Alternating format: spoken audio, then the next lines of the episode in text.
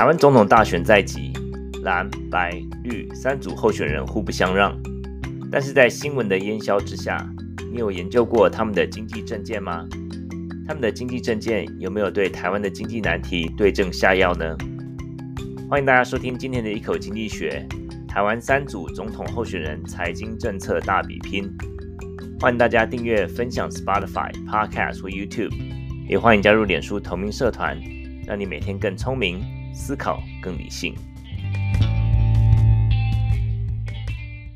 Hello，大家好，台湾的朋友早安，美国朋友晚安，欢迎收听十二月二号，哇，十二月了，星期六的一口经济学 Bite Size Economics，我是 Charles。这个节目在星期六的加州时间晚上七点，台湾礼拜天的早上，现在应该是十一点播出。大家错过的话，可以到 Podcast Spotify 回听，嗯，Clubhouse 也有回听功能，也欢迎大家加入脸书的同名社团。啊，这个前两个礼拜呢，我们休息了两周。老苏感恩节，全家我们跑去佛罗里达州向邪恶的老鼠进贡啊！大家如果说对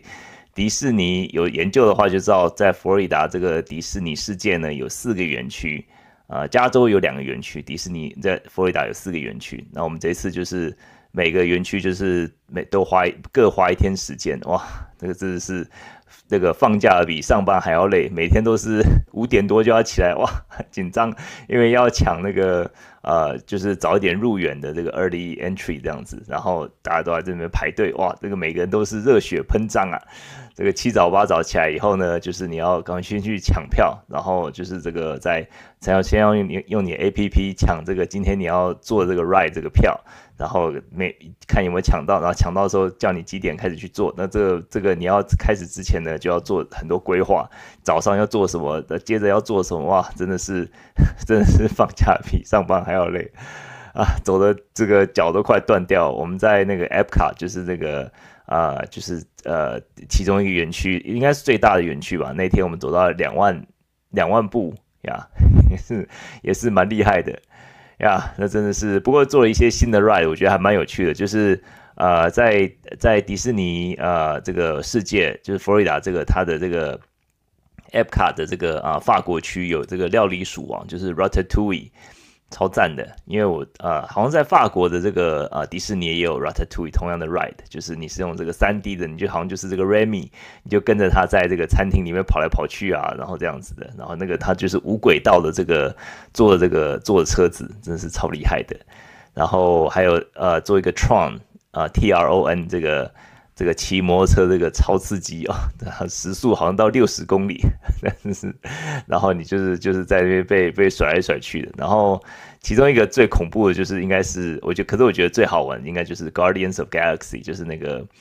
呃，我不知道中文翻成什么，就是有星爵这个它的一个 ride。那这个 ride 呢，就是它是就是像会，就有点像是太空山，可是更刺激、更精彩，而且那音乐超赞的，然后而且是会旋转的。什么叫做会旋转呢？就是一开始就是我们排排排排到的时候，就是我跟我儿子，我们三个人嘛，就是。这个老叔、叔母还有我们儿子，然后我们一开始就排，然后排到我们就排到我们说就排第一排跟第二排，然后然后我们本来想说，哎，那个我跟我儿子就坐第一排，就是难得排到第一排，那结果太太坐第二排，那师母呢本来以为说第二排比较不恐怖，没想到坐到一坐一坐坐到一半，那个椅子开始旋转，然后所有的 这些转了之后，你管你是坐哪一排，反正你就是都是横着这样子在把你甩来甩去的，都是 第一排、第二排、第几排都很恐怖。呀不过我觉得那个 ride 真是蛮赞的。那这次除了除了这个，嗯，这些做一些这些 ride，然后我们以前也去过迪士尼世界啦。那不过就是这次去都是疫情之后嘛。那疫情之后就是 感觉真的是超级花钱的，就除了门票变贵之外，还有我们有买买那个照相的一一些钱嘛，就是那边园区里面有一些呃，就是一些摄影师帮你照相。然后，如果每个园区如果说你要快速通关的话，每个早上每每天都要花大概三十块左右的这个 Genie Plus，就像以前的 Fast Pass 一样，那现在叫 Genie Plus，每个人每个园区都要买。然后另外就是呃花钱嘛，就是吃东西也花钱这些的。那其实去去觉得说这个，如果大家如果住美国的话，我不知道大家的感想怎么样，但是我觉得说 Epcot 跟 Magic Kingdom 这两个应该是最经典的。那另外两个像 Hollywood Studio 跟 Animal Kingdom，下次就大概就不用去了。但不过这次也是见识到美国人的这个购买力啊，全村的希望。我就拍了一个小小的短片，放在一口经济学的脸书，大家可以去看。哇，真的是人山人海，满坑满谷，大家就是这个呃，知道迪士尼好像就失心疯一样，哇，这个完全是买的非常买气是非常的强强棍这样子。好，那就是跟大家这个交代一下，可报告一下，我们上礼拜去这个呃。上就是前一个礼拜，就是感恩节那个礼拜去去佛罗里达呀，我是觉得 overall 还不错啦。那我们有花一天去呃环球影城，那我觉得环球影城主要是就是像这个哈利波特这些，我觉得可能是年纪大了，我觉得有一些这种他的哈利波特的这个 ride。就是有环球影城这些 ride，有些时候我就 坐一坐就会头晕，而且是蛮不舒服的。然后就啊，好了，坐坐完我赶赶快去三根扫帚去去喝我的这个这个呃什么什么什么什么啤酒，那个叫做呃哎他们叫什么 butter beer 奶油啤酒。呀，这个结结果在在在这个环球影城花钱更多，结果就是更不舒服这样子，哎，真的是失策啊。好。不管怎么样，我们就啊、回到这边了。那到十二月了，那也是呃，就是很感谢大家呃今年一年的支持。那我们今天一样上半部啊、回顾今天的这个上礼拜的四则新闻，那下半部来讲这个啊、三组台湾这个后要选举了，三组候总统候选人财经政策大比拼。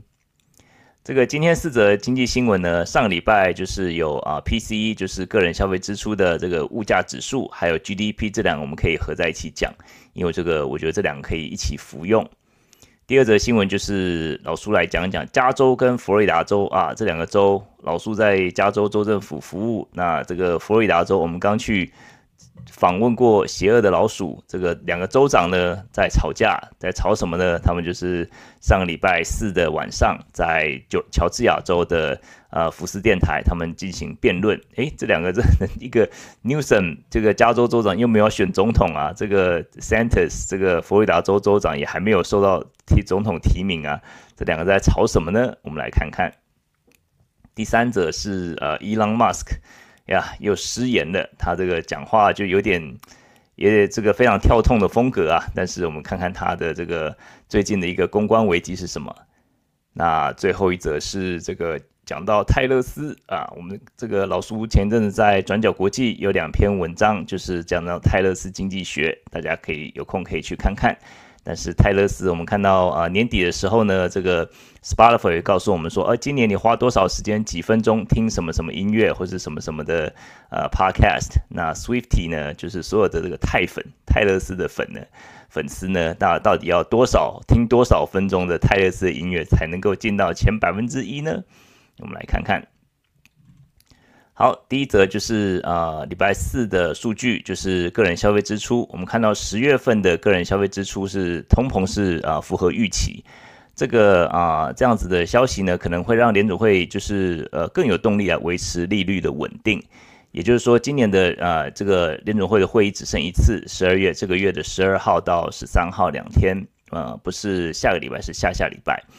所以说这两天，他原本是预期，因为他们预之前的预期的这个点阵图和利率表呢，认为说还会再升一次。但是最近以来的这个呃这个通膨的控制的速度呢，控控制的力道跟呃走势呢，让联准会应该会呃大概就是升息的周期应该到此到此为止，然后到明年开始应该会降息。那当然，这些都需要资料来更多的资料来补助了。但是我们来看看说，PCE 这个通膨数字呢，这个其实是联准会最喜欢的通膨数字。他们的啊，这个这个核心的 PCE 的呃数字是同年呃这个年增率是百分之三点五。这个数字其实是就是他们当初一直说要达到百分之二，就是核心的 PCE 这个数字，因为量测这个通货膨胀有很多的指标嘛。那 PC 核心 PC 这个其实是他们要说啊要达到他的目标，这个要达到百分之二。那现在已经是百分之三点五了。那较啊九月的三点七是其实是继续在下降当中。那么看到啊这个。整全部的通膨总的通膨 PCE 是大概百分之涨了百分之三，年增大概百分之三。那也就是说啊、就是整体看起来其实是还蛮平稳的，而且就是前个月三点七，这个月三点五，然后而且前几个月就是的确是一直一直有在下降的一个趋势。那啊、这个当然个人消费支出，所谓个人消费支出，大家听这个名字，个人消费支出，这个也是啊、除了这个啊、通膨的数字之外呢，他们也是有量测说个人支出和个人收入，那平均增成长大概百分之零点二。这个也是啊、较前几个月来下降，因为呃，我想这个就是一个联准会他们的一个目标嘛。你在升息的时候，让所有的东西都变贵，那你车贷、房贷啊、信用卡利息、房这个所有的这个呃，而且现在是购物季节，你如果说信用卡利息变这么高的话，大家买买买，总不能是无止境的买下去。大家看到这个一看到循环利息，哇，这个其实是很恐怖的数字。这个雪滚雪球啦，那大大家如果说等等到这个呃这个呃这等到十二月这个十一月这个黑色星期五之后呢，等到十二月购物季节，感觉像去年跟比起去年的来讲的话，好像买气并没有那么那么那么旺，所以这个也是符合他们的预期政策预期。那其实我们看到就是说十月份，如果说回到我们前几天呃前几个礼拜公布的 CPI，就是。呃，个人呃消费者物价指数呢是呃核心通膨核心的 CPI 是百分之四，我们刚刚说核心的 CPCE 是百分之三点五，当然不能这两个不能相比，因为都是不同的基准嘛。但是如果说就各自跟各自的趋势来比的话，其实都是在往下降的。那这个新闻跟另外的新闻一起服用了，那就是我刚才说的美国第三季的 GDP。第三季 GDP 其实之前的啊前一次啊上个月的公布是百分之四点九，就是月增年率，但是啊现在是上调变成百分之五点二，诶，看起来好像是经济在比起原本的预期还要再呃强韧呐。那为什么跟这个啊这个是不是两个新闻好像是有一点点抵触呢？可是如果说你仔细看的话，为什么这个上修的结果，这主要是是消费者的这个呃支出其实是向下修正的。那上上修的这个部分呢，是投资和政府支出，也就是说，消费者支出比起大家预之前预期的还要再开始转弱一点点。之前是百分之四，现在是认为是百分之三点六。所以说，就消费者支出来讲的话，的确已经看到说消费者力道开始开始缩手了，开始 pull back。那也就是说，比如说联准会的目标开始逐渐达成了。当然，现在他们还不能说没有那么大胆说 soft landing，就是说软着陆。但是这个我从去年年呃今年年初开始就一直认为说软着陆的几率其实是比较高的。那现在目前看起来，当然还没有到。到着陆了，因为就是要把到百分之二，这中间还是有一点五的距离。但是我觉得这个这个呃方向其实就有点像是飞机已经开始，呃这个要做最后的这个要飞机降落前的这个最后的呃准备了。就是我觉得从三点五到百分之二应该是不远了。那这个就是到啊、明年可能就是希望年初继续继续延续这样子一个速度，然后到明明年年呃暑假之前能够降到百分之二的话，我们就可以期待呃降息的啊几率可能会比较高一点。好，那这个就是第一则新闻啊，PCE 和 GDP 的数字。第二则新闻呢，就是我们来看这场很诡异的受也受瞩目的辩论会。上礼拜四就是啊、这个总统呃不是总统候选人辩论呐，这个之前共和党总统候选人辩论也是炮火四射，好像这个一群幼稚园的小朋友在吵架一样。然后而是呃这个之前这个共和党这个有一个呃有一个候选人呢在呃就是在控告说，诶这个说另外那个 Nikki Haley 说啊、说他的。说另外候选人说他的女儿在用什么 TikTok，不要问我怎么知道的，但是你女儿就是有在用 TikTok，然后他说，然后气死他了，这个这个妈当妈妈的，就是怎么容许让女儿变成在这个共和党的这种公开辩论里面，就是就是提出他女儿提出他女儿的这个拿来拿来当拿来当一个例子攻击的对象这样子，然后所以说这个之前这个共和党的这个出这个辩论会啊，也是一个呃一团乱。那这个礼拜四的辩论呢，也是不遑多让啊，这个也是一个相当呃具具有这个呃指标，也是呃众所瞩目的。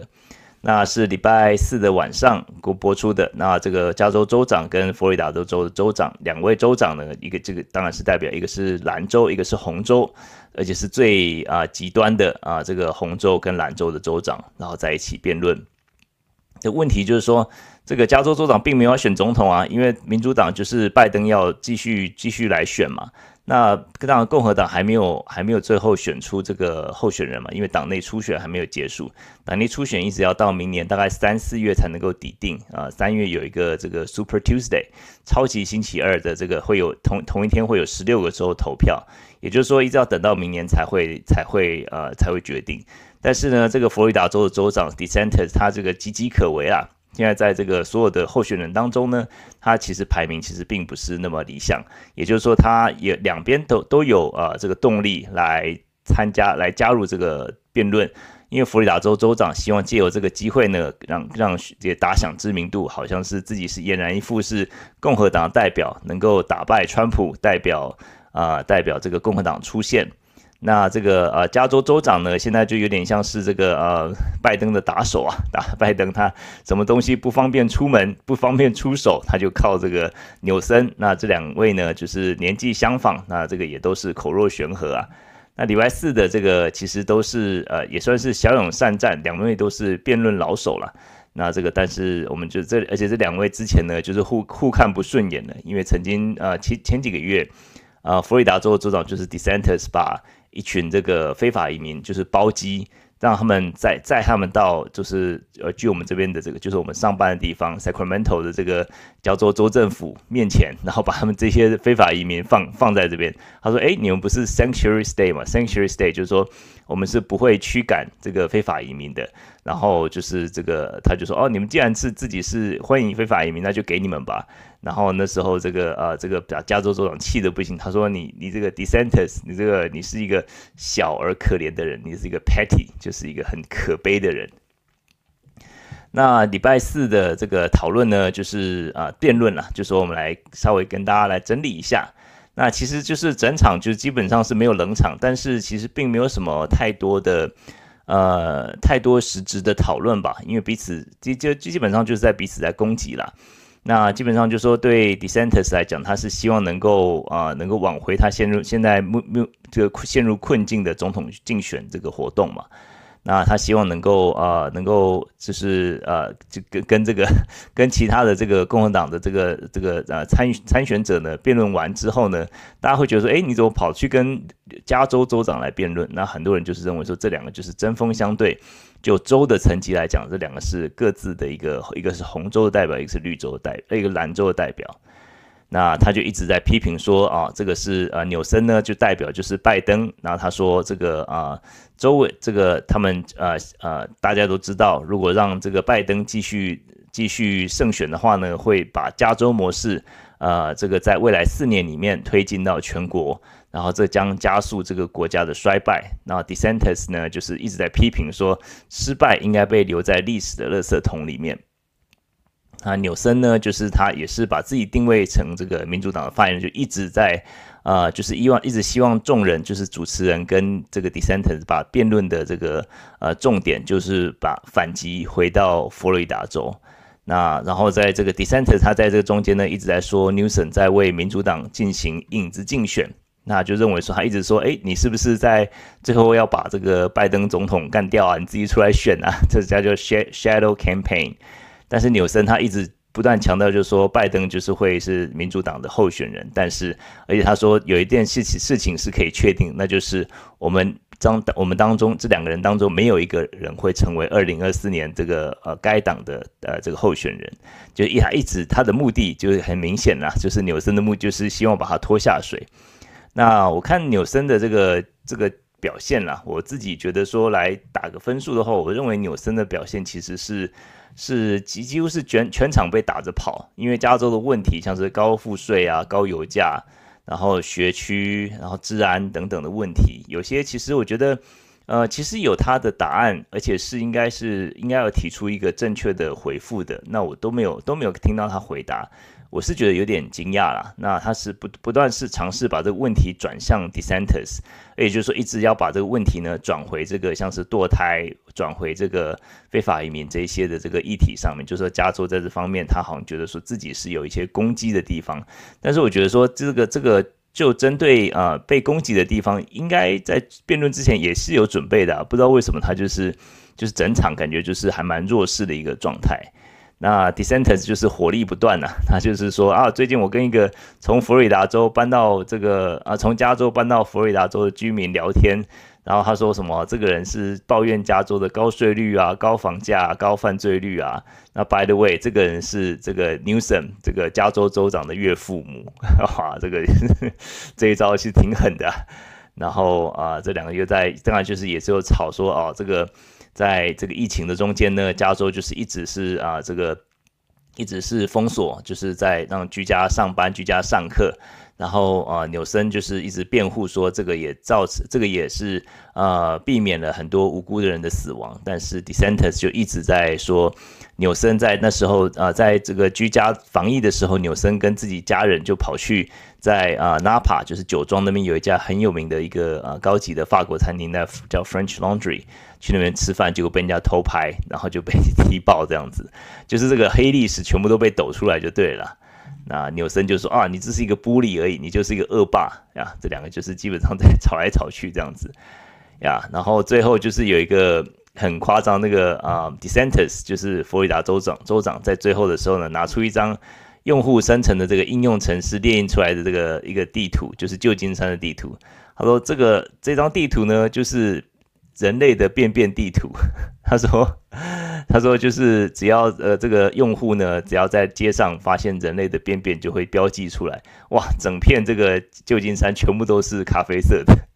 然后他就说，他就讽刺说，哎，在加州你有公共场所排便的自由啊，你可以在高速公路下这个搭帐篷，然后成为无无家可归的基地。那这些其实都是加州的痛脚了。那这个就是就是像我刚刚说的，这个两两两边基本上都是炮火不断了。”我自己认为说，其实并不没有替 dissenters 加太多分，因为这些事情都基本上都是我们都已经晓得的嘛。而且就是说，就加州来讲，就是说，那真的要提升到一个国家的程度来成，这个中间的关联性可能还是有点弱。所以我觉得说，对 DeSantis 来讲，并没有太多的加分。我但是我觉得对于 Newsom 就是加州州长来讲，我觉得是扣了不少分。因为其实很多题目就是感觉他是相当的，就是会让人家觉得很闪躲的感觉。就是说有些你其实是可以呃很快的回答回应的。那其实这些东西都是他的幕僚应该都可以提供给他的。但是不知道为什么他那天可能太急于要呃就是把这个炮火转向。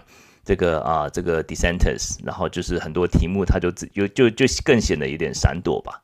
那就是这个是一个大家有空有有空的话，可以去看这个懒人包，或是去 YouTube 看这个几分钟，这三分钟或者五分钟的版本这样子。好，那这个就第二则新闻，第三则新闻呢，就是我们的马老师 Elon Musk 又怎么回事呢？又有公关危机了。在两周前呢，这个 X 就是之前的推特，把一个呃反犹太主义的这个一个贴文，他把它标记成事实真相 fact。那这个其实是呃系统的这个错误。那结果后来也这个因为这个错误呢，呃，根据纽约时报报道，从那个之后，从那个错误之后，已经有一百多个品牌停止投放广告了。那目前看起来像是这个公司呢，应该会面临七千五百美元的损失。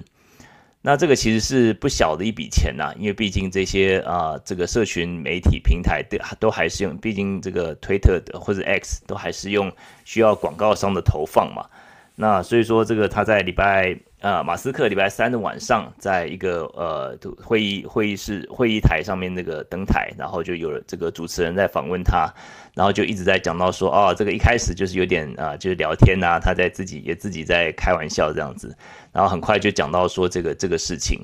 然后呢，马老师呢就是话锋一转。他很多时候，这个马老师那天这个感觉有点奇怪，就是说他一下子又很抱歉，就是哦，这个他这个标注这个反犹太的称为是说称他是事实，这并不是他的原意。然后又有时候又感觉很挑衅这样子，就是有点那种桀骜不驯这样子。然后尤其是在讲到说这些人就是把广告抽抽出了抽走的一些事情，然后尤其他是针对迪士尼，迪士尼巴呃 Bob Iger。然后他就一直在讲这个呃 F word，就是在讲讲就就是他当场在讲，那当然他被被罚钱了，可是这个他大概也不不不 不没差这几块这一点点的钱。然后他说你们不要你们要抽广告，你们就抽广告吧。然后就说如果说要有人想要用广告勒索我，用金钱勒索我，那你就滚蛋吧。然后他就一直讲讲了好几次这个 F word，然后说明白了吗？我希望是这样子。那他就说还特别提到说哦，Bob Iger，Bob，如果你在的话，那如果你在观众席的上上的话，然后就是有点像是针锋相对，他就是表示也感觉也是相当的这个火气很大。那我觉得就是他那些访谈是有点奇怪，有点语无伦次这样子。那他感觉是感觉出来他的愤怒，然后他一直说哦，Earth will know，就说如果说这个大大家这个如果广告广告商都已经离开，然后造成 X 的倒闭的话，那 Earth will know，说 Earth will know 就是地球那个 Earth。他说什么这个 我觉得那个他的这个回应很奇怪，就说是指地球上的人会知道呢，还是说？他最近是不是投入一个新的宗教？一直说 Earth will know，就是蛮奇怪的。那这个 X 的执行长呃，Linda 啊 Yaccarino，他是之前的 NBC 的 Universal 的这个广告主管。哇，他这个之前那个马马斯克聘他来，主要是希望他能够来就是处理这些公关危机嘛。那这个啊，Linda 呢，就是一直在这个这个一直在灭火，一直在帮他擦屁股。他说：“哦，X 社区非常强大，我们在这里欢迎你，感谢你那些相信我们工作有意义的合作伙伴，谢谢你们。然后就是希望你们来广告投放这样子啊。结果他的老板一口一, 一句话，可能就把这些所有的这个呃所有的这个都都全部都已经打打掉了。那整个整个。完整的这个采访其实是还蛮曲折的啦，那但是啊、这个就是我们看到又又是一次的公关危机。那礼拜五的时候呢，这个事情之后呢，礼拜五的 Walmart 沃尔玛它就是已经表示说它不会在这个他们把要也要抽广告了，在这个 X 上面就是要抽广告，他们已经放弃了。那其实这个也是一个啊。风波不断了，那伊朗马斯克他的本身的风格就是这样子，一直在一直会有这样子一个一个争议。那我们就是接下来看 X 啊，那即使是靠啊，我想即使是靠伊朗马斯克他本身自己的财力，那绝对还是可以支撑 X 的。但是啊，他这么多广告商纷纷离开之后呢，到底 X 的前景会变成什么样子？我们就再来看看吧。好，这个是第三则新闻，第四则新闻呢是很短，这个是叫。Taylor Swift，如果说在听友里面有泰粉的话，那你上去年一年呢听了多少分钟的泰 Taylor Swift 的歌呢？叫做 Swifties，这个泰粉们。呃，大家如果在听 Spotify 的听友都知道，这个 Spotify 在最近他都会公布说，哦，年度调查，你今年呢最多的最听最多的这个分钟数，然后是哪位歌手他帮你排行，或者说哪个哪哪一个 Podcast 这样子。那根据数据表示呢，Taylor Swift 是二零二三年地球上串流播放量最多的艺术家，这个应该大家不会觉得惊讶吧？那它的播放量超过两百六十一亿次，哇，这个是怎么样？手指头都数不过来啊！然后它是从这个啊呃二零一五年推出以来呢，第一位登上榜首的女性艺术家。那如果说你是你，大家如果翻翻看，如果你自认为太粉的话，你是不是他的百分之一的头头号听友呢？你要打进他的头百分之一的听友排行的话，你必须一年今年要花六千分钟以上，大概一百个小时。那这个感觉好像一年一百个小时，感觉很多，感觉可是又没有太多，平均下来差不多每天要听个。呃，不到二十分钟的这个泰勒斯的音乐吧。那可是如果说不间断的每天都听的话，那这也是蛮厉害的。如果说这样的话，你就可以打进头百分之一哦。然后啊，这个在有很多人在这个社群网站呢，就是在分分享说他们到底花了多少分钟听泰勒斯呢？那有一个人有个听友说他听了十一万六千分钟，哇，这个是太恐怖了。这个听友很厉害，这个大概是排前百分之零点一了，或零点五了。那每这个这个明天每这个十一万六千分钟，每天大概平均听五六个小时啊，这太恐怖了。那大家不知道去年在这个花在听这个一口经济学的时间多少呢？有前阵子有一个听友在啊，在我们的这个这个点书社团分分享，他们去年他去年听了八百零七分钟一口经济学。达到前百分之十一呀，我觉得还蛮有趣的这些数据。可是这些数据说说穿了，也就是一个 Spotify 它可以啊、大量来控制大量的这种数据来、呃、怎么样的来这个啊、支付这个呃创作者的一个成本，然后控制成本，然后可以精准的这个调整成本这样子。那所以说这个知知识就是力量啊，这个资料就是力量啊。那他也是跟大家分享，让大家有这种资讯资讯焦虑这样子，一大堆数字哇，好几页，大家可以去看看吧。然后如果有兴趣的话，可以在一口经济学分享你去年听了多少分钟的一口经济学呢？好，那就是啊、这四则新闻。好，那我们就进入今天的主题。今天的主题就是啊、台湾三组总统候选人财经政策大比拼。哇，这个感觉是很敏感的话题啦。但是呢，啊、我们我想这个今年台湾的选战打得很诡异啊。那之前本来以为是蓝白会合体，后来郭董 又来搅局，现在看起来大概就是三组人马来竞竞选大位了。那前几个月前呢，就是好像赖富呢，可好像就是躺着就可以当选，但是这几个月风风雨雨，感觉各组人马就是人人有信心，个个没把握。那除了这个国民党跟民进党两边的这个吸引原本的势力之外呢，那柯 P 吸引到好像是蛮多年轻人的。那其实接下来这个总统大选就是精彩可期啦。那最近就是三位总统候选人都是宣布副手嘛，那很多。版面上，其实我在找这些信他们的证件的时候呢，其实，呃，我还花了一段时间，就不是那么直接可以找到的。那当然，他们自己的网站有，那他们的发言，但是我觉得可以整理出来的，其实是还蛮乏善可陈的。所以说，我觉得就是啊，就我的尽我的能力啊，due diligence，我已经尽力了，我已经尽力了，收集了所有的三位候选人他们的一个啊，尤其是有关经济的一个政策。那其实我觉得很多人就是会对这种证件呢，很相当的存疑，因为很多时候我们会觉得说证件就像是糖果包装纸啊，选前讲的天花乱坠，那选后呢，这个兑现就是少得可怜。那不过不管怎么样啦，今天我们就是身为一个经济的 podcast，还是要尽一些这个公共责任，对不对？然后来分析一下三位候选人在经济和财政上的证件。那其实啊、先姑且姑且不论说选上会不会兑现呢、啊？那先来看看他们的政见是不是有针对对症下药，是不是符合台湾的经济的需要？那这一集呢，我们尽量绝对是呃尽量呃尽力啦，保持绝对的客观。那以经济比较客观的角度切入，我们不会为任何的这个候选人背书，也是希望尽到一点我们这个节目的这种呃公共影响的这个微薄力量，让大家。就是除了这个这个好像很多的烟花、很多的杂讯、很多烟雾弹的这些新闻以下呢，我们来看看这些候选的政见、经济、财经、财政方面，那让大家能够看得懂、听得懂政见。然后对于那些啊可能在台湾有投票权的朋友，也希望听了这一集之后，就是除了本身的这个颜色或是政党偏好之外，然后做一个这种 informed decision，就是有智慧的决定啊。那这个也是我们平台宗旨嘛。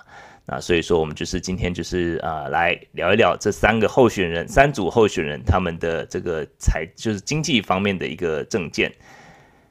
那我们在呃聊这三位候选人的政见之前呢，我们来先来看看台湾的一个经济的问题好了。那我们就是，尤其是最近几年几年来的经济状况和最大的问题在哪里？那首先我们来看看这个嗯结构性的问题，就是说。台湾，我想过去到现在，大家应该都晓得，一直都是出口导向的一个成长模式。那进出口份额呢，从呃最近几年，就是从一零年以来，占总 GDP 大概是六成左右，六成。那之前甚至达到高达七成。那民间消费的比重一直是呃逐渐逐年下降。那民中民间消费的呃消费的比重呢，大概是呃大概是到现在大概四成左右。我们之前说美国，美国是消费者是 全村的希望啊。那美国的消费其实是占他们的 GDP 七成，那台湾只有占到四成左右。那大家会想，诶，那这样子进出口为什么进这个进这个出呃出进出口是不是六成？那这这个呃消费四成不就是百分之百了吗？其实进出口就是说。出口跟进口两个是互相抵消的，在 GDP 里面。但是如果说你仔细看的话，其实出口的部分就是占呃进出口大概出口大概占百分之呃六十，我们的 GDP，那进口大概在百分之四十几。所以说相抵消的话，大概是百分之十几，所以在 GDP 里面占百分之十几。但是如果说你仔细看的话，这个出口其实是很大的一个，我们知道台湾一直都是出口导向的一个成长模式。那我们来看到说，其实啊、嗯，这个出口导向的经济呢，其实有两个弱点。也就是说，第一个弱点呢，就是说，在世界经济当比较动荡的时候，就跟着动荡，它比较没有办法靠内需把经济撑起来。那这就为什么说今年二零二三年的经济成长率一直下修？今年第一季的这个二零二三年经济成长率是百分之负三点五，那第二季是一点四，第三季是二点三，所以这三季平均起来除以三呢，平均是零点零七，基本上就是跟零差不多了。因为我想疫情之后的这个全球经济复苏并没有大家想想象的那么好，那大家预期的这个中国的经济反弹也没有发生，也就是说中台湾的这个出口从去年九月开始就开始负成长，连十二黑，连续十二个月都是年增率都是负的，那好不容易今年九月就是终止了十二黑，结果十月又掉了，又黑掉了，又变成负的领域，负四点五。那这个其实就是说，这个啊是第一个弱点，就是说，如果是以出口导向的话，当然全球经济大好的时候，你就跟着呃跟着一起上去嘛。那如果出全球经济呃不好的时候，你就啊你就跟着拖下水。那另外一个弱点呢，就是说啊出口导向的经济，另外弱点就是说，当本国的薪资提高，那产业又没有升级的时候，就会失去竞争力。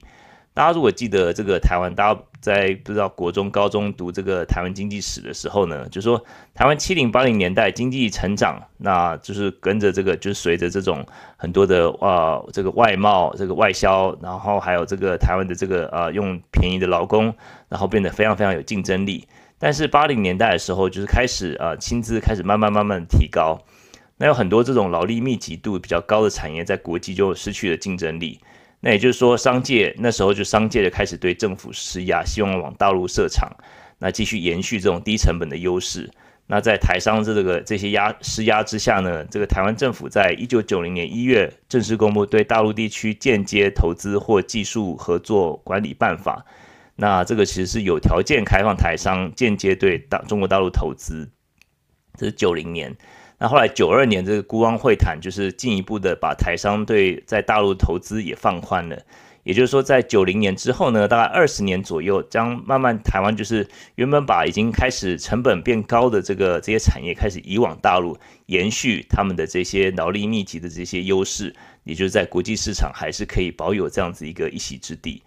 那另一方面，就是说，随着中国大陆的经济发展，他们自己本身的这个呃需求也是慢慢增加，就对台湾的不管是资讯产品啊、农林渔业啊，甚至民生产品啊，这些其实也是从台湾一直在销往大陆的。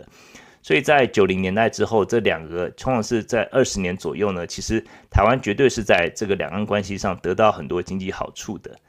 那这个当然是一个历史的经经经济历史的一个事实啊，但是呃一个问题就是说我们要想思考，就是说呃即使说我们能够在中国能够得到很便宜的劳工，可以呃继续的让这些比较劳力密集的产业能够续命，但是台湾的产业升级就没有办法发生嘛，因为没有动力嘛，因为就是你还是可以找到便宜的劳工，可以继续啊、这个很有竞争力的在国际市场卖你的产品。那既然如此，就是说，而且就是说。劳力密集的产业外移的时候，本土产业又没有升级的时候，就变成只剩下服务业为主的一个经济体。那这样子的话，经济体自然呃薪资就没有办法提升嘛。因为就是我们看到很多在美国这些很高这个很高薪的人，就是说比如说高科技的 Google 啊、Facebook 啊这些大厂，或者说一些药厂，那是因为他们卖出来的东西，或者他们的资本，或者他们的技术，他们可以卖到这个高附加价值的产品。然后，所以说他们当然他们得到的这个报酬也相对的高嘛。那如果说你的你卖的产品一直是以低价来竞争的话，那当然你得到的这个报酬当然是越来越低。那再加上这些产业有以往中国的时候，在本土就只剩下一些服务业的时候，那你这个薪水薪资当然是上不来。所以说我们看到行政院主计处的这个薪资资料的时候，有一个叫做实质经常性薪资。这个实质经经常性薪资就是扣除掉通货膨胀，就是我们本身的购买力来看的话呢，其实台湾的实薪薪资、实质薪资呢，从两千年以来的二十年左右都没有什么增长。那最近以来，就是说这二十年里面呢，比较有明显的增长是二零一九年的时候，是美中贸易战。美中贸易战很多因为地缘政治缘故，一些台商回流，所以薪资在二零一九年有一个比较有意义的这个跳跃，但是接下来又继续停滞。那就是一个比较像是昙花一现了，因为本身产业就是没有升级，所以说它这个啊这个薪资就是没有办法一个有啊能够有永续的一个增长。那这个其实是台湾的一个问题。那另外一个问题呢，就是说啊贸易壁垒，就是很多人认为说台湾产业转型就可以有竞争力，但是很多时候在这个国际市场里面有有没有竞争力，很大一部分也是考虑说你是不是有跟其他国家签订自由贸易协定，那取消或降低这个关税的这些壁垒这些问题，其实是很重要的。那台湾当然就是面临很多面临很多中长期的一些结构问题嘛，因为我们看到台湾跟韩国产业重叠度高达大概八成左右，所以说很多时候我们看到中国跟这个韩国签 FTA 的时候，就是这些这个呃自由贸易协定的时候，对台湾的产业其实是很大，而且是很直接的威胁。然后或者说日本跟呃美国或者韩国跟美国这些很多时候，或者说就是跟这个东南亚国家，所以这些呃在这些自由贸易协定来讲的话，也是需要这些候选人的确要来呃要来一个表态之外，就说看看看他们有没有什么一些呃解决的方法。在台湾的一个问题呢，就是基础建设短缺，投资的这个意愿降低这样子。那这个其实就是一个呃长长久的长久的问题啦。因为我想台湾的呃能源，就是说目前核一、核二、核三占总发电大概是百分之十九。那核四大概是大概百分再再再增加百分之九，那就是未来十年这个这加起来百分之七嘛，百分之二十七，对不起，百分之二十七。那如果说接下来十年，如果说呃是非核往非核家园来走的话，这百分之二十七的空缺，如果说没有的话，要怎么样来填补？那用什么样的方式？那自己这个啊这个。呃，这个离岸发电，或是用其他的方式，或是呃，这个这个是不是有一个配套的措施？所以这些都是彼此来互相的呃牵制的。因为台湾的能源问题，其实是很多时候是外商呃在台湾投资却步的原因之一啦。那所以说，我们这个这方面也是希望能够候选人能够提出一些他们的建议，这样子还在他们的政见里面。那所以我们就说。讲到这里，就是呃，大家对台湾的经济应该说有多少或困境有有一些了解了。那我们目前来看到，就是说呃一些问题，就是说像是台湾结构性的问题，就是一个呃外销为主的这样子的结构，然后台湾低薪的问题。然后产业无法升级的问题，那在这样的前提下，然后呃还有就是这个自由贸易协定没有办法加入的问题，那这这么多问题里面，这些就这些是我认为其实台湾比较关键的一个经济的一个障碍。那这些候选人是不是有针对这几个方面来做一些呃论述？那我接下来会用比较呃很客观、尽量客观的一个角度，然后而且我对三位候选人都有打一个分数，这个老书当习惯了，所以喜欢给人家打分数，然后所以说我会尽量持平。那我们先从这个柯批来讲好了，就是柯文哲在经济政见上面，呃，说实在，我我到他的网站，然后还有到一般他的这个论述，我认为他没有太多的琢磨，或是呃。也比较没有太多这种结构性的建议，我能够找到呢，我跟大家念一下，他呃这个强调就是说 AI 驱动产业转型，要资金、新创、人才三箭齐发。那他是做法是包括说国际资金，台湾要呃成为国际资金的汇集，然后新创产业的发展，还有高阶人才的培养。那他这个就是，然后另外他在竞选网站上面呢，他在产业政策方面。他只有讲到说近邻台胖啊台近邻碳排，对不起，近邻碳排方面，他并没有真正针对我们刚才所说的台湾的面临的一些困境，像是低薪或是啊怎么样培养一些呃这个产业的升级，然后或者说怎么样解决产业空洞化的问题来讨论。所以说，我觉得这个这些是柯批他的政见里面是蛮缺乏的。那不过他在财政方面，财政就是说怎么样一个啊、怎么样来填补公共的财政这方面倒倒是还蛮多的这个论述。他说这个啊、在改善区域发展呃失衡或是强化财政纪律，那这个有四个方针，比如说是重建补助款，然后统筹呃款机制，统筹款机制，地方财助财务财政自主均衡发展，翻新税制，改善课税不公。财政纪律不再胡乱撒币等等的，然后另外他也有讲到说，他希望能够接轨国际，要啊要求一定规模的跨国企业至少百缴百分之十五的税金，确保本土企业在国内有效税率补足至百分之十五，然后避免被国外政府追追补税。所以在税的方面，他倒是还蛮多的论述，但是在整体经济跟啊这个台湾。面临的这个呃国际的经济财经情势的一个困境，并没有太多的论述。那很有趣的就是说，我觉得说，呃，科批的财政跟经济政见都，说实话，我看到是一个比较，感觉是一个比较微观、比较地方政府的一种眼界。那当然，这些税制啊，或是近零碳排都很重要，但是我其实是期比较期待看到一个对于台湾在国际世界有哪些利基，或者说台湾的政府如果他当总统的话，怎么样帮助台湾的产业立足台湾、放眼天下，这些都没有讲到。当然，就是回到一开始讲的，啊 就是政见里面会提的，不见得做得到嘛。但是如果政见都没有提到的话，我觉得就是有点可惜了。那所以说，我觉得就政见来讲的话，那我是会给他一个 C，就是一个呃，这个是通过 通过的分数，但是呃不是太理想的一个分数。好，这个就是科批。那再接下来是侯友宜，国民党的候选人呢，侯友宜在经济方面的政见。哦，这边稍微来念一下，其实他的政见其实是比较是一个直接鼓励企业加薪，那提供减税。那侯友宜也主张说，政府挺企业，企业挺劳工。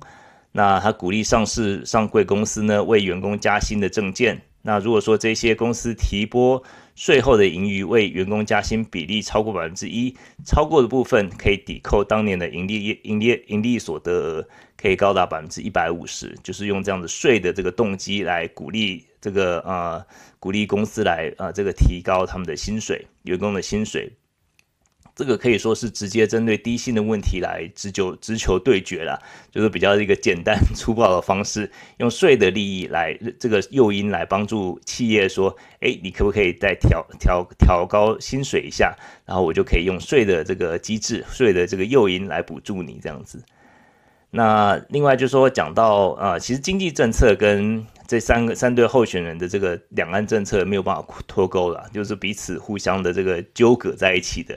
因为我想，不同的经秀候选人的经济政策呢，他们的基础都是他所代表政党的这个在两岸的政策上所建立的嘛。那那侯友宜他是他这边有个论述说，他希望当选四年内加入 CPTPP，这个是直接针对台湾最近一直在不同的这个贸易自由区域被排除在外的这种直接论述了。就是他刚刚讲到低薪怎么样解决低薪的问题，然后讲到这个 CPTPP，我们刚刚讲到这个贸易的壁垒其实是很重要的。然后他就讲到说，如果他当选之后和中国恢复对话，和关关系改善这样的基础上所建立的，这个就是说啊，我们就说为什么是经济政策，也就是两岸政策，这两个其实是彼此互相是有关系的。然后另外他在这个旅游经济方面有很多论述，比如说他是希望能够四年让台来台旅客超过一千八百万，然后提高经济的啊观光的这个预算。打造交通便捷网络，然后发展永续智慧观光，然后还有很多这个观光的十大方向，然后并且他希望打造金门为两岸经贸示范区，所以这边又讲到说，其实经贸政策其实就是两岸政策，这这两个其实是不可分的。那在财政的政见方面呢，他就是呃说希望能够积极寻找财源，每目标为每年拨补一千亿给劳保基金。然后他希望能够啊，能够提升资金的投资效益，减少人为干预。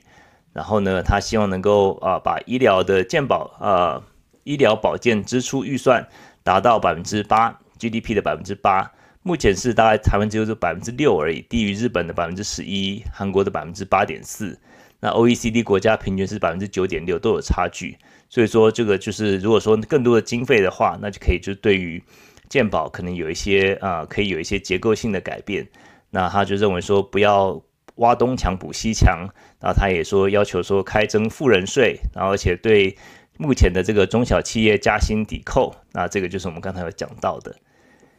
那这个当然他也还有讲到很多了，不过这个就是主要的这个论述。那我觉得说，就整体而言，其实。侯友宜的这个经济和财政政策，我觉得认为是，我认为是还还不错。它是针对了台湾目前的很多经济问题，也就是低薪，然后还有旅游产业不振，那提出一些实际的建议。那它也就是对于进入 CPTPP 很多琢磨，这些都是我们刚才讲到台湾的一些经济的问题。那我觉得这些就是都是比较实际的，那大多也都切中要害。但是我认为说它的缺点呢，就是说它并没有。讲到太多，怎么样让台湾用现有的科高科技产业在世界经济舞台能够成为我们的帮助，在这些方面讲的是比较少。那我觉得说他的一个经济正面是政见是比较是一个守成，而且就是是基于一个呃，在呃，如果说他当选总统之后，两岸关系的改变。然后可能是希望变好，然后恢复沟通、恢复对话，然后能够呃让台湾能够进入更多的这个呃经济实体或者经济的这个嗯啊、这些这个这个呃经贸的这些啊、这个 FTA 啊、这些合约里面，那这样子一个前提之下，那这个其实也是有很多的变数了。那我认为他的经济政见比较是守成，那还有安内，就是就是用税制的方式来鼓励。呃，企业来这个解决低薪的问题，但是这个到底成效是怎么样呢？我觉得，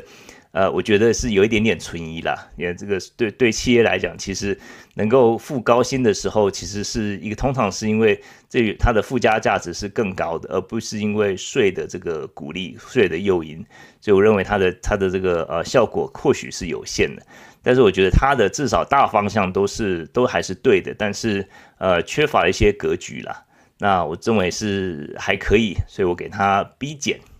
这个是刚才柯 P 是 C，这个侯友宜是 B 减。好，这个就是第二对啊、呃，这个总统正正副总统候选人。那第三对呢，就是赖清德，第三位就带赖清德。呃，我认为赖清德的这个经济政策和政见，在三三个候选人里面，应该算是论述最完整的。那这毕竟是有现任者的优势啦。那我之前在那个呃旧金山他过境的时候去去在在呃这个参加晚宴的时候呢，他当场也是有举举出举举出很多数据啊，然后讲到他许多证件，所以说这个是他的在不管他在网站上或者在很多的这个呃很多的平台已经有讲讲到很多了。那就像刚才说，就是说经济政策就是两岸政策嘛，所以他的主要的论述呢是基于这种。开发多边贸易，然后开发像是印太关国家的关系，还有南向政策等等的。那他强调有五大信赖产业，一个是第一个是半导体产业，再是人工智慧产业、军工产业、安控产业和通讯产业。然后并且强调布局全球，然后他也强调说，台湾要积极跟印太国家签署双边投资和保障协定。然后还有跟菲律宾、越南、印度要保持理念相同的国家签署保障协定，也要跟其他的国家签署双边或多边的协定，让我们产品、产产产产业产品可以行销到全世界。那他还有讲到，就说啊，就是要啊发表护国不只是富国神山啊，要发发展护国群山，要很多很多的产业，推动产业多元化。创造包容成长，然后包括创呃支持地方创生，啊、促进传统产业和服务业升级转型，支持中小微企业发展，然后推动观光立国，发展国际化呃国际化会展产业，还有发展绿色成长新产新战略。然后他还要讲到，就是说哦，未来的世界在经贸体系方面将会更强调公平竞争、安全信任。普惠包容和近邻台啊近邻碳排，台湾的产业是赢得国际社会的信赖，在全新的世界体系中具备相当好的战略地位。他说，这个是台湾的机会，必须扩大台湾的优势，打造一个人人都拥有能力、公平啊、公平机会、追求自我实现的国家。呀，这个就是呃很快的把 赖清德的这个一个政见、财经的政见来稍微论述一下。那就像我刚才说，我认为他的一个政见，在至少在经济方面的一个政见，其实是最完整的一个论述。呃，可是不知道为什么，我看完就是有觉得有点 包山包海，好像就是一篇很呃完美的一篇作文那种感觉，就说什么都讲，但是感觉就说有很多又是什么都没有讲。这个这样讲就是希望支持这个这个赖夫人不要先不要生气，就说我觉得说其实呃。现任者当然是有他的现任者的一个优势，但是现任者呢也有他的一个啊、弱点。也就是说，我们从小英政府啊、过去八年的政策来看，我们看到这些政策，这些呃赖富就是赖清德这个总统候选人呢，他讲提出这些，其实大部分都是小英总统的政策的延续。那很大的一部分就是针对怎么样来针对红色产业链的这个围堵，然后或者说跟中国抗衡的这个主轴上面。那其实我们看到过去八年，除了中国之外，其实台湾还是有很多的问题。比如说啊、呃，很多问题其实是不是中国的问题，而是说可能是我们是啊、呃，我们自己没有把。政府没有把我们自己的产业呃做好这个绝缘体，然后变成说可能是中美在吵架，吵架吵得不可开交的时候，在台湾这中间并没有太多的获利嘛，因为很多很多获利是从台商回流的的这个开始，但是政府有没有在这上面就是让、呃、辅助产业，让它让产业更多的这个有弹性，或者说帮助大家来更多的这个啊、这开展世界的这个啊、呃、不同的机会。然后产业是不是呃，过去八年我们看到就是在产业的这个呃这些这个产值上面，好像也并没有太有意义的升级。那我们刚才一开始有讲到，就是民众除了实质薪资，除了二零一九年这些台商回流之外，也没有看到很有实质的增加。所以说南向政策是不是南向政策是不是需要检讨啊？两岸政策和投资是不是需要检讨？那这些其实都是很实际，也是需要面对的问题。那就就赖清德来讲的话，我认为就像我一开始说的，他的论述是最完整的。那我认为他的各个面向都有讲到，也是讲到很正确、精准的讲到说台湾的一些问题，像是低薪。像是台湾产业的困境，然后怎么样的升级，然后他也讲到说，哦，农这个这个鼓励年轻人，这个就要讲说说这个往精致农业，这个要往这方面发展，然后还要讲到说，呃，就是不同的这个护国群山，要不同的产业都能够呃百花齐放这样子。那我觉得说他的这个诊断是还蛮蛮精准的，但是呃另一方面呢，就就这个就是一个呃在位者的优势，但是如果说我们看到过去八年。呃，一些这个在大环境之下，如果说诶这样子，并没有这些一些政策，并没有得到太明显的或者太呃显著的一个成效的话，那是不是需要再呃做一些检讨，然后再来改进呢？所以说，就这方面，我觉得赖清德的分数，经济政策的分数，其实我觉得是最难打的，因为就是就就像我说，就他的文案或者是就他的证件来讲的话，其实是很丰富，这个应该是要给 A 的，但是。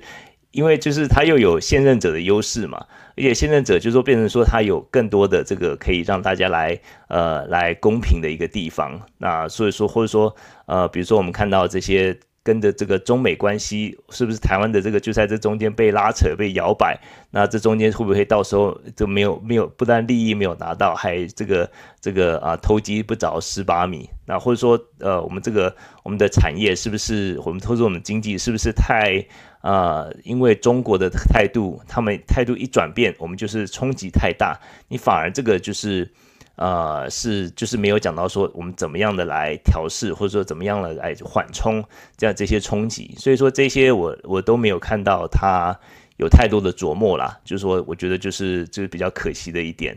那所以说就是这种这就这几几一些的这个综合来看的话呢，我会给他一个 B 加，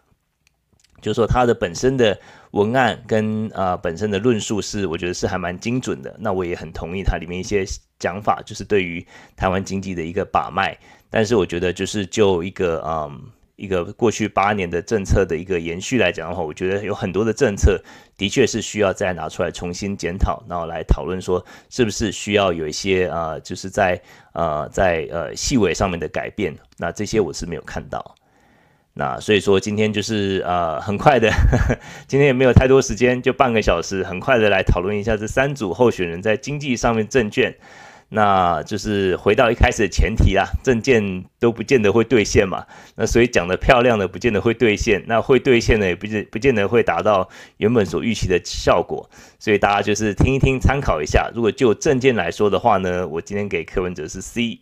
啊侯友谊是 B 减，那赖清德是 B 加。但是这个当然就是呃，大家这个各有公平了。这个就是只是一个很小很小一部分，大家投票决定很小很小一部分。因为毕竟就是说呃，在政见方面呢，就是可能很多时候大家是会比较被忽略的。所以今天这个节目，特别是希望能够抓回，把大家抓回到这个基本面，从这个选战的喧嚣里面呢，烟硝里面，把抓回基本面，我们来看看他们的论述。那所以说，这个就是老师今天的老叔今天的很这个呃一点点微薄的贡献。那希望大家觉得会有帮助。